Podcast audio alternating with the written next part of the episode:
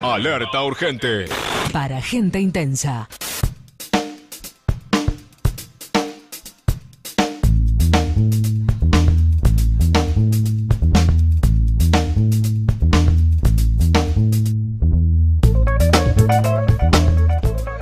que, que, mm, que abordó un poco, abordaron los medios de comunicación.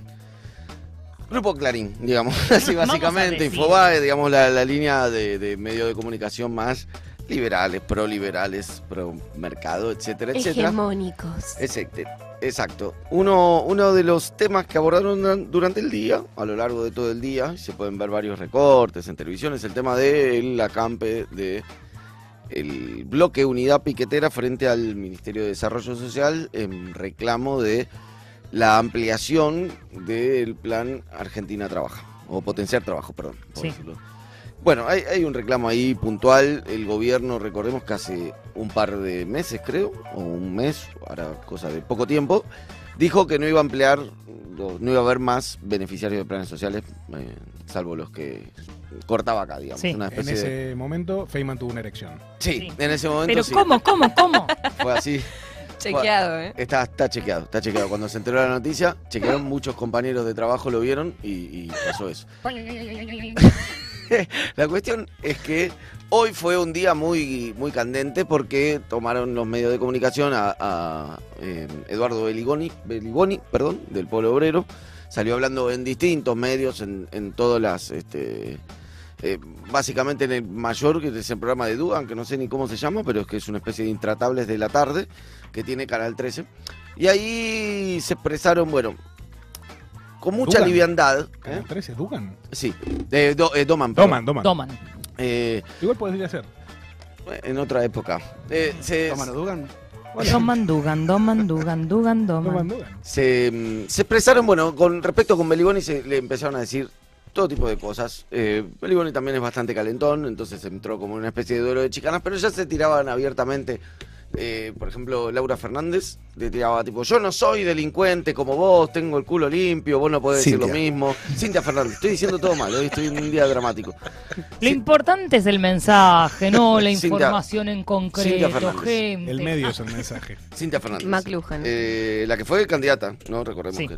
Bueno, y después lo cruzaron con Ramiro Marra, que tiene como el proyecto antipiquetes y no sé qué, bla, bla, bla, bla, bla, bla, bla, bla. Y Bueno, Cintia era el policía bueno. Sí, eh, eh, bueno, no, Cintia, bueno, era, un- era, la verdad le dijo eh, cualquier tipo de cosas de barbaridades, le dijo a Beliboni, tipo, de usted, yo no soy un ladrón como vos, etcétera.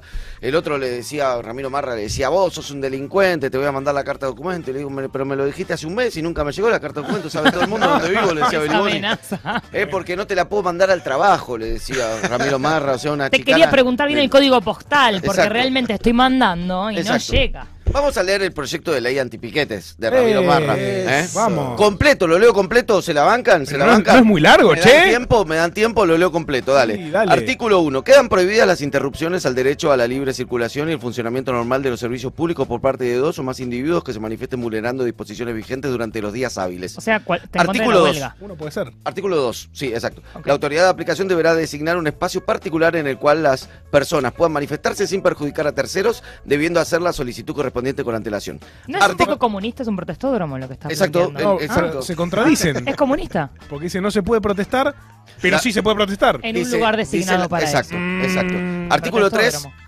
Artículo 3. La autoridad de aplicación será responsable de estipular sanciones correspondientes con el, ante el incumplimiento de la presente ley. Artículo 4. Comuníquese, coma, etcétera. Eso es todo el artículo. Etcétera. Muy Ni lindo. siquiera Ay, lo no ni siquiera Todo archivos. un haiku. Es. ¿No puso comuníquese, publique y archives? No. Etcétera, no, no, tuvo tiempo. eh, etcétera. Cuatro artículos, que el cuarto es, protocolar. Es, sí. Estoy indignado. Ramiro, Sí. perdón, ¿puedo decirle algo. Ramiro, si está escuchando?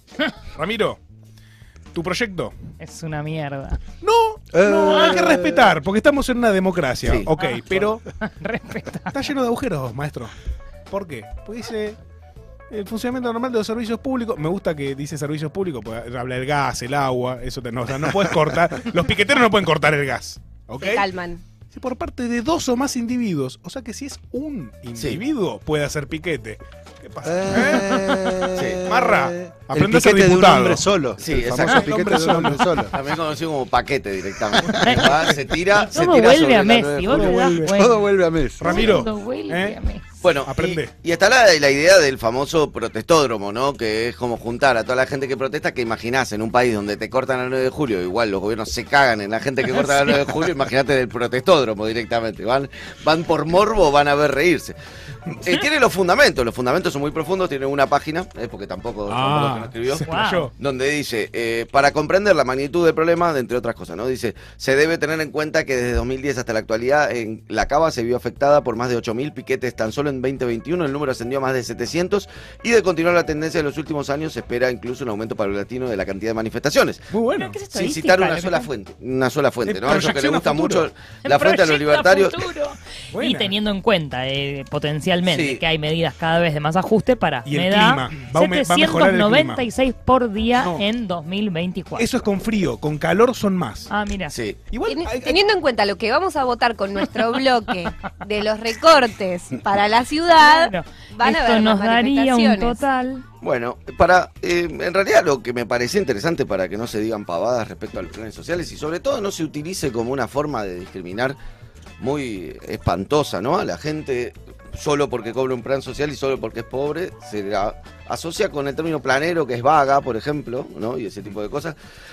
Me interesan dos cosas. Primero decir que según los datos que salieron ayer hay 17.1 millones de personas, o sea, 17 millones 100 mil personas que son pobres en la Argentina. De los cuales, eh, de ese número, hay el- los niños de 14 años son los más afectados porque son el 51,4% eh, de los niños en este momento no pudo satisfacer, no puede satisfacer sus necesidades básicas. Con lo cual, eh, el problema es, afecta a 17 millones de argentinos, más allá de señores o señoras porteñas Con que, ganas. Que no pueden circular por la Claro. 9 de julio, ¿no? Eh, eso sería una cosa a tener en cuenta primero. Eh, justo con Urman, el año pasado hicimos en País de Bonos un programa que está bastante bueno sobre el tema de los planes sociales, desmenuzando un poco de dónde salen, que nos parece una cosa que está bueno para tener en cuenta también. En este momento hay 141 programas y planes Ajá. en general, de los cuales hay dos tipos de planes. Eh, hay una, los planes que se asignan, que es el Estado que aporta dinero sobre una persona o grupo familiar, y después los que son para que se desarrolle o pueda funcionar determinada actividad, eh, determinado- Capacitación, sí, capacitación, eh, etcétera, etcétera, etcétera, Mm. ¿no? Esos se entregan de forma discrecional, o sea, por ejemplo, municipios te dan un plan para que, para que trabajes, labures, o se entregan de forma universal. Claro. Eso es, en realidad son los mejores planes porque son los que no tienen intermediario, ¿no? Que a veces en los intermediarios se da cierto clientelismo, etcétera, etcétera. Lejos de pensar que los planes, el peronismo y 70 años y la pobreza, los primeros planes se surgen en la época de Alfonsín. Mm. En la época de el, cuando el, el 1984, después de la dictadura militar que dejó una crisis económica formidable en la República Argentina, además de triplicar la deuda externa, haciendo un plan económico muy parecido al que desarrolló el gobierno de Macri el año el periodo pasado. En 1984 había mucha gente que no cubría la cuota alimentaria, entonces se crea la caja pan. Ese es el primer, pan, el primer plan. Que había 1.200.000 cajas panes que cubrían el 30% de la cuota alimentaria mensual de una familia. Eh, ese era un país con el 15% de pobreza estructural, pero después vino la hiperinflación y subieron muy rápido la pobreza hasta casi el 50%, pero después bajó de vuelta cuando vino la convertibilidad. O sea, porque recordemos que la pobreza, la pobreza se mide en un número, que es la canasta básica, y si llegás, eh, no todo bien, si no llegás, sos pobre. Es Sí. básicamente. No, si no llegas a la canasta básica, Eh, sos indigente, indigente. perdón. Si no llegás al. si no al- llegas a los a lo que se considera el mínimo Sí, por grupo familiar, Exacto. sos pobre. Eh, bueno, la, la cuestión es que eh, después, bueno, el menemismo dejó una desocupación del 20% de, y no tenía planes, y una desocupación del 20% de la población, lo cual es muchísimo, había muchos hogares eh, con, con hambre y con problemas de, económicos, con lo cual eso llevó a mucha protesta social, y ahí nacen los grupos piqueteros Mm. durante el fines del menemismo, sobre todo en Neuquén, en Cutralco, en, en el conurbano bonaerense también, empiezan con algunos grupos piqueteros. Vuelve a haber planes sociales recién con Dualde en 2002, con el plan Jefas y Jefes, ¿no? Que eh, Jefas y Jefes de Hogar, que después deriva en una reducción de ese plan a medida que avanzaba el gobierno kirchnerista y había como inclusión social, porque la verdad que nadie eh, prefiere como opción en la vida cobrar un plan antes que tener un laburo que le gusta. ¿no? Ni tampoco vive, puede Claro, vivir exclusivamente con O eso. un laburo que le da sustento. digamos, Exacto. el- Eh, y muchos y muchos de los planes además no es que te permiten vivir. ¿no? Claro, no es que estás en tu hecho, casa casi que ninguno, te diría. Claro. mirando el techo. Eh, de eso derivó después en 2009 con, con Cristina ya se crea el Argentina Trabaja, que es como una derivación del que todavía sigue ahora, y la asignación universal por hijo, que no es un proyecto originario del, del peronismo, sino de lo que fue el movimiento que habían armado la CTA, el ARI de Carrió, etcétera, etcétera, que había la asignación universal por hijo. Esto es importante saber porque son en realidad este, gran parte del problema. En- En este momento hay gran cantidad de planes sociales que en general, y eso hay que ver, los planes sociales van de la mano de gobiernos que no incluyen eh, socialmente a los sectores populares.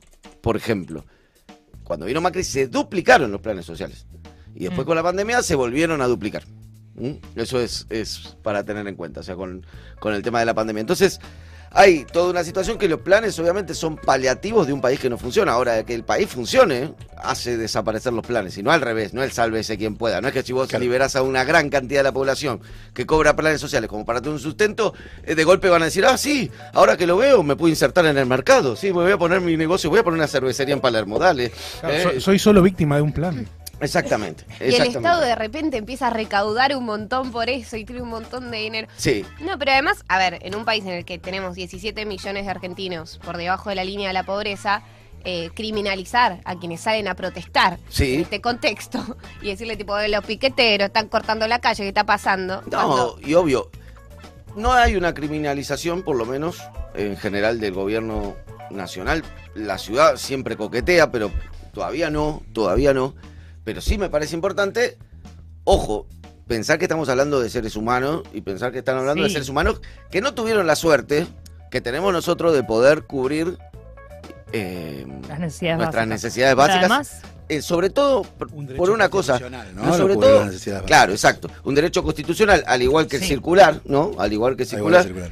pero este- jerarquizar por encima circular respecto de eh, el otro derecho Exacto. no garantizado es como Porque un nivel de locura. es que me total. interesa, claro, me interesa llegar a este punto, que es el problema es que el capitalismo y esos discursos liberales, libertarios, etcétera, etcétera, nos hacen creer que nosotros merecemos lo que tenemos.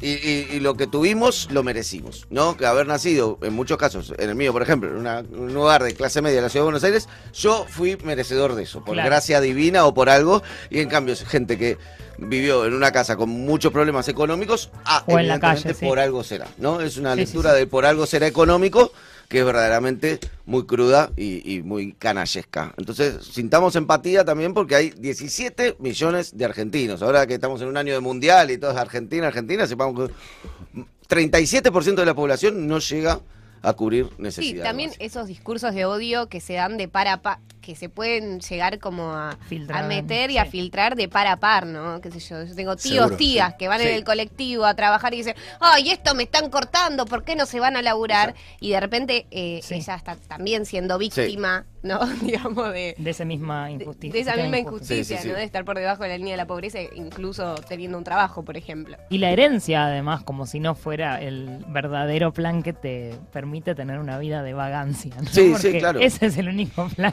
que O no alquilar. O no alquilar. Claro, o o sea, sea, con no heredar alquilar. un- una casa, heredar un, un campo. un piso económico No, X. no es- naciste en una familia que tiene mucho dinero, sos un descuidado, la verdad. Ahora, pensemos Es el también. budismo que más descuido. cruel. Pensemos, pensemos también. vibra- Pensemos también el tema de la eh, de cómo la, la- no el derecho de circulación se preocupa mucho, o sea, genera mucha preocupación en los sectores acomodados cuando hay un piquete y no cuando hay un country, por ejemplo. Ni hablar. ¿Eh?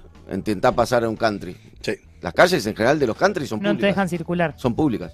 Bueno, los, los recursos naturales bloqueados por, propiedades Por- privadas, por. Lewis, ¿no? Sí, sí, sí. Sí, sí, sí. sí. Sí, claramente hay una doble vara impresionante. En fin. A comienzos del año 2022 llegó al país el enviado